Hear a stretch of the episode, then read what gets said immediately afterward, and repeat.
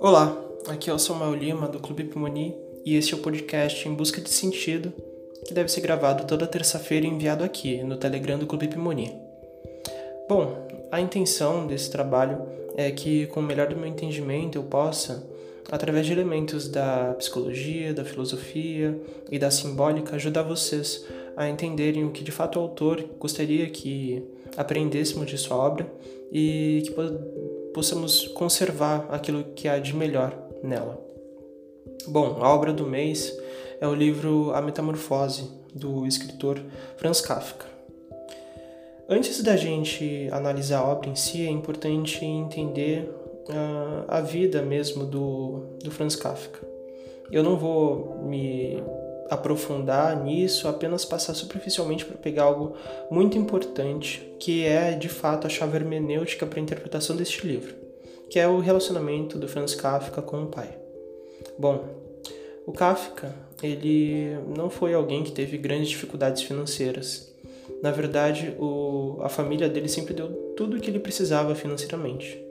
Ele sempre teve acesso a boa educação, sempre teve acesso a bons livros e graças a isso ele conseguiu reunir é, muito, muita experiência com a literatura e conseguiu criar um imaginário rico o suficiente para escrever as obras que ele escreveu.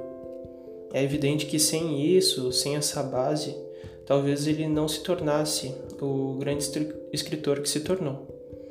Mas mais do que o acesso dele aos livros, um elemento é, impulsionador para que o Kafka se tornasse o escritor que a gente conhece hoje é o trauma dele em relação ao pai. O pai de Franz Kafka foi um homem muito duro muito rígido. Ele não era nem um pouco afetuoso com os filhos e principalmente com Kafka, que era o mais velho, ele tratava o filho com uma agressividade e uma dureza ainda maior. O Kafka ele foi uma criança muito focada nos livros e na solidão do seu quarto para que ele não precisasse conviver muito com o pai. E isso foi por toda a vida. O Kafka ele nunca conseguiu ter um relacionamento muito aberto com o pai mas temia profundamente a sua presença.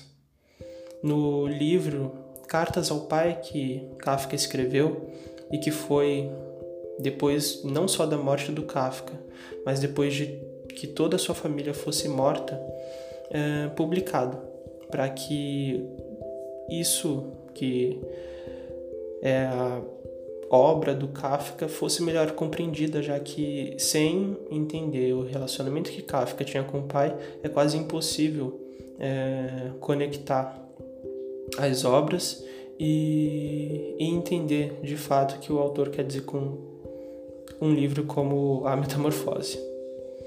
Bom, é, Kafka ele sempre gostou muito de ler, muito de escrever, sempre foi um homem erudito e um intelectual de alto nível, mas ele nunca trabalhou seriamente nisso. É, por pressão da família e principalmente do pai, que não gostava nem um pouco do, do quanto ele se importava, né, do, do quanto o próprio Kafka se dedicava à literatura, obrigou o filho a, a trabalhar em, em empresas. É, relacionadas à área, à parte de escritório e à, burocracia de, do sistema. Bom, é, o Kafka ele sempre odiou o trabalho e por odiar o trabalho ele odiava ainda mais o pai que o mantinha naquele lugar. Ele conseguiu ter ao longo da vida, né, coisas boas. Ele foi um homem é, que praticava natação, por exemplo, e tinha relacionamento com algumas mulheres. Mas a dor do Kafka nunca foi é, algo simples como é com qualquer outra pessoa.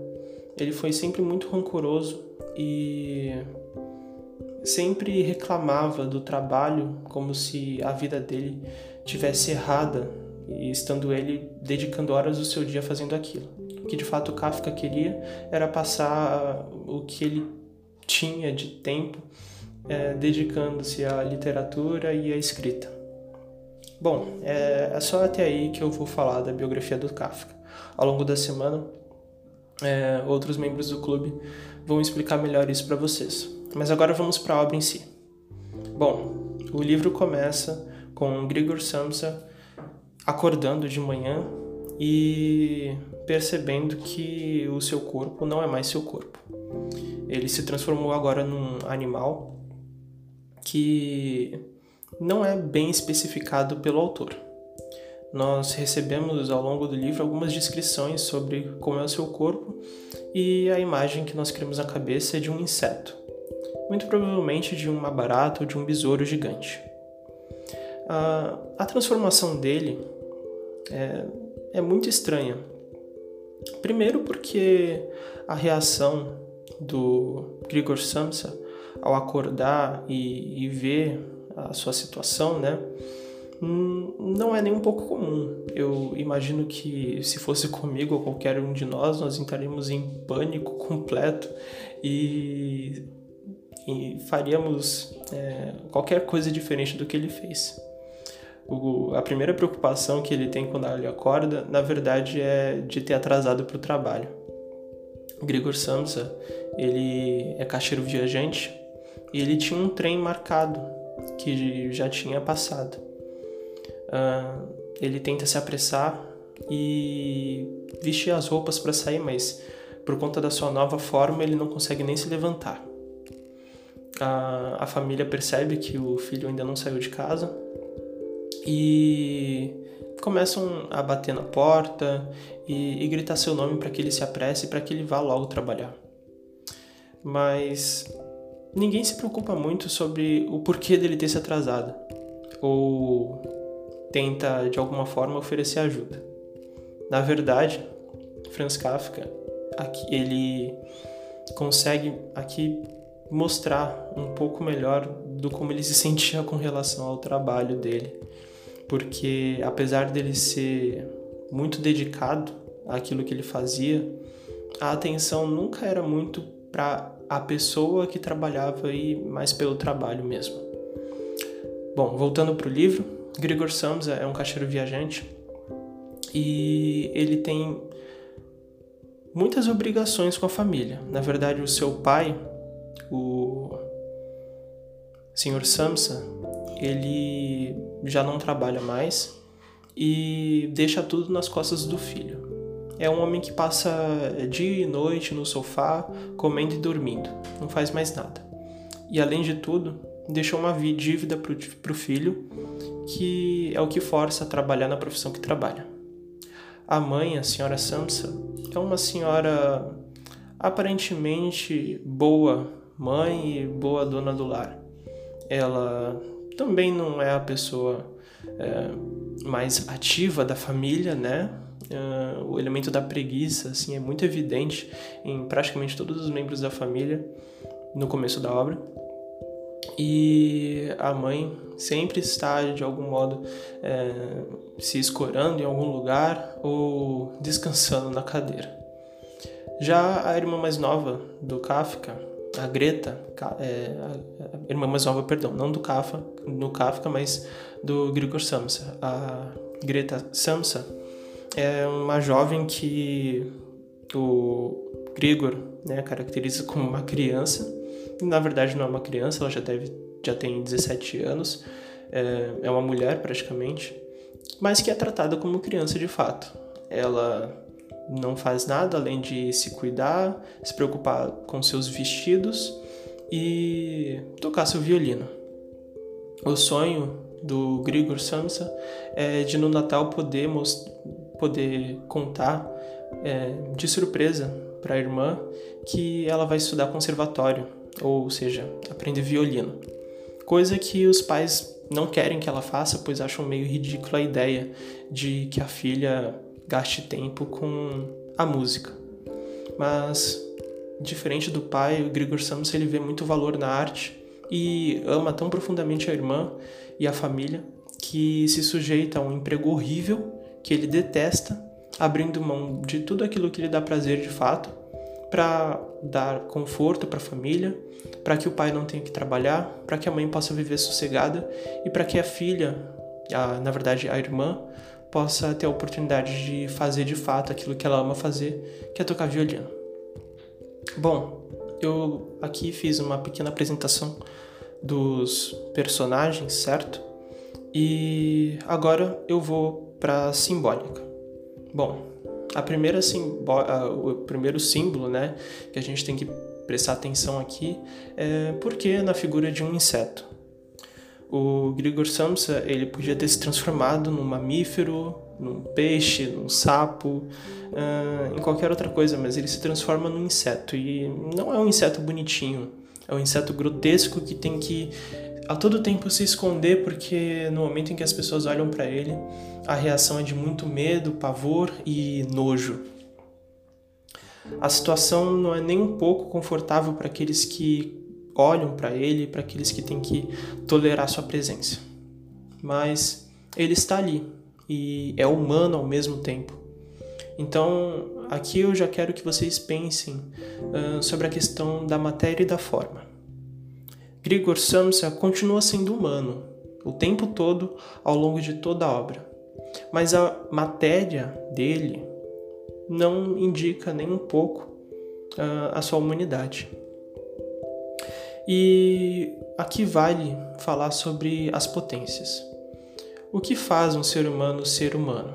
É aquilo que ele pode fazer enquanto ser humano, uh, os seus, o seu rosto, a sua beleza, uh, a capacidade de, de se mover como humano, a capacidade de olhar como humano, a capacidade de falar como humano, o seu espírito, aquilo que lhe dá prazer, uh, aquilo que de fato é, o conecta com o transcendente.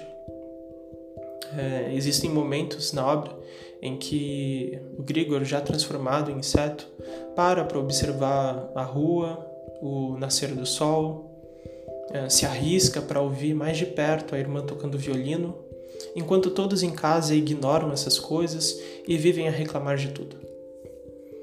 Outro elemento é o quarto. O quarto é um ambiente de prisão para Grigor, mas ao longo da obra ele vai se transformando de um ambiente limpo, de cuidado e de atenção para um ambiente sujo, mal cheiroso e de total desprezo na casa onde ninguém quer passar nem perto. Bom, e outro elemento simbólico que eu considero importante é a casa. A casa foi comprada por Grigor enquanto ele ainda trabalhava como caixeiro viajante, antes da transformação. E é uma casa grande, é, difícil de se manter, que antes para a família era um lugar de conforto e, enfim, era o lar deles. Agora, pela presença do Grigor, se torna uma prisão para todos ali. Então, nós temos duas prisões. A primeira é o quarto e depois a casa. O quarto prende o inseto e a casa prende a família que tem que tolerar o inseto. Bom, eu consegui mostrar para vocês a chave hermenêutica, os personagens e a simbólica. Mas vamos lá, o que de fato a obra quer dizer. Eu não pretendo aqui é, sanar todas as dúvidas e mostrar todo o sentido da obra, mas vamos por parte. Nas próximas terças-feiras eu devo falar mais para vocês sobre. Por hoje, nós vamos tentar desmistificar e desrelativizar a questão da depressão. No início da obra, uh, é muito interessante observar que todos que esperam a saída de Grigor do quarto ignoram completamente a possibilidade dele estar doente, dele precisar de ajuda ou de ele realmente não estar num dia bom. É, o pai fica o tempo todo batendo na porta, a irmã também, e de repente a empresa manda até a casa do Grigor o gerente o Grigor era um funcionário exemplar que nunca faltou, que nunca chegou atrasado e que sempre trouxe é, muitos lucros para a empresa. Mas apesar de toda a demonstração que ele deu de fidelidade, de bom serviço ao longo dos anos de prestação de serviço, na primeira vez em que ele, vamos dizer assim, pisa fora da faixa, o dono da empresa, ao invés de mandar um estagiário ou um funcionário qualquer para ver a situação do Grigori se ele precisasse de alguma ajuda, manda o gerente que, afoito e impaciente com a questão, pede a todo momento que Grigor saia logo do quarto, pegue suas coisas e vá trabalhar, como se ele fosse um vagabundo ou como se ele não tivesse levando a sério as questões da empresa. Isso isso é muito importante porque às vezes é realmente assim que os familiares e as pessoas que nós servimos né, no nosso dia a dia, na nossa vida, nos tratam quando nós estamos num dia ruim. As pessoas nunca esperam que pessoas fortes sejam fracas. As pessoas nunca esperam que uh, aquele que provê precisa ser uh, servido, né? Aquele que serve às vezes precisa ser servido. E tudo muda quando a porta do quarto se abre. Grigor ele está tão é, pouco é, focado em si mesmo e nos próprios problemas.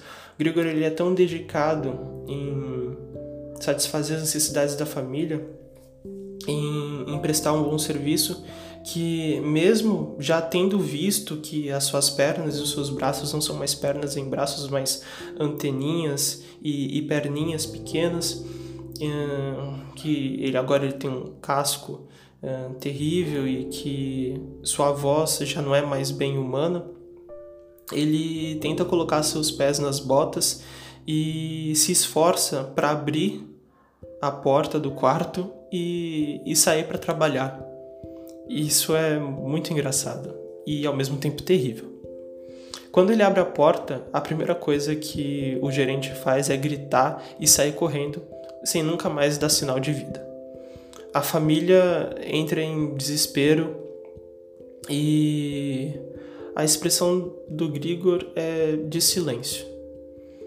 Ainda que eles não entendessem, né, ele poderia expressar algum tipo de raiva ou de tristeza ou de surpresa ao ver a expressão das familiares quando olham para ele.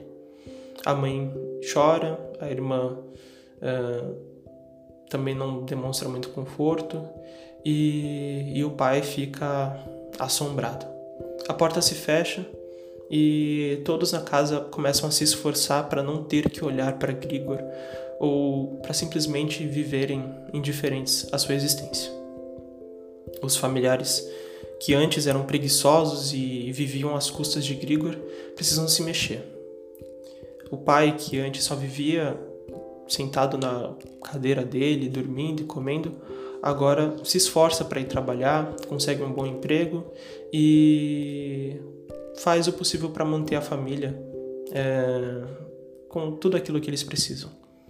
A, a filha também arruma um emprego e a mãe passa a trabalhar também todos conseguem se cuidar, todos conseguem se é, prover o necessário para si, ainda que eles não consigam o suficiente para dar o conforto que antes eles tinham quando Grigor podia trabalhar. E mesmo podendo fazer tudo isso, antes eles não faziam. Eles viviam tranquilamente às custas do Grigor, mesmo ele ter que renunciar a tantos sonhos para isso.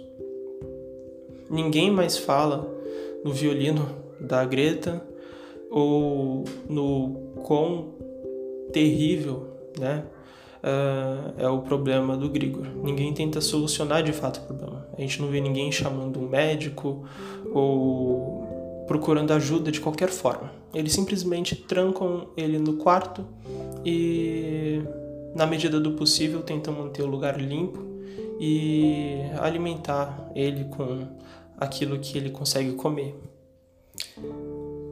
Bom, é, eu não disse o livro todo para vocês, isso tá só no primeiro capítulo do livro, mas já é o suficiente para a gente entender que o Franz Kafka, quando ele escreveu esse livro, ele queria mostrar o, o que de fato acontece quando um, uma pessoa que antes era pro, é, provia né, e ajudava a família, agora precisa ser ajudado. O, o valor de algumas pessoas às vezes só está naquilo que elas podem fazer por você e não por aquilo que elas são. Em nenhum momento a família considera que aquela criatura, mesmo feia e horrenda, continua sendo o Grigor. Eles ainda chamam ele por esse nome, mas não tratam mais como ser humano. Ele é apenas tratado como animal. E pior do que um animal. Ao longo do tempo, uh, eles passam a criar uh, ideias e, e, supor que aquela criatura pudesse uh, ser algum tipo de ameaça para eles em algum momento Grigor ele vai assustar a mãe totalmente sem querer e assim que o pai vê aquilo ele sai em ataque à criatura como se fosse uma peste a ser eliminada.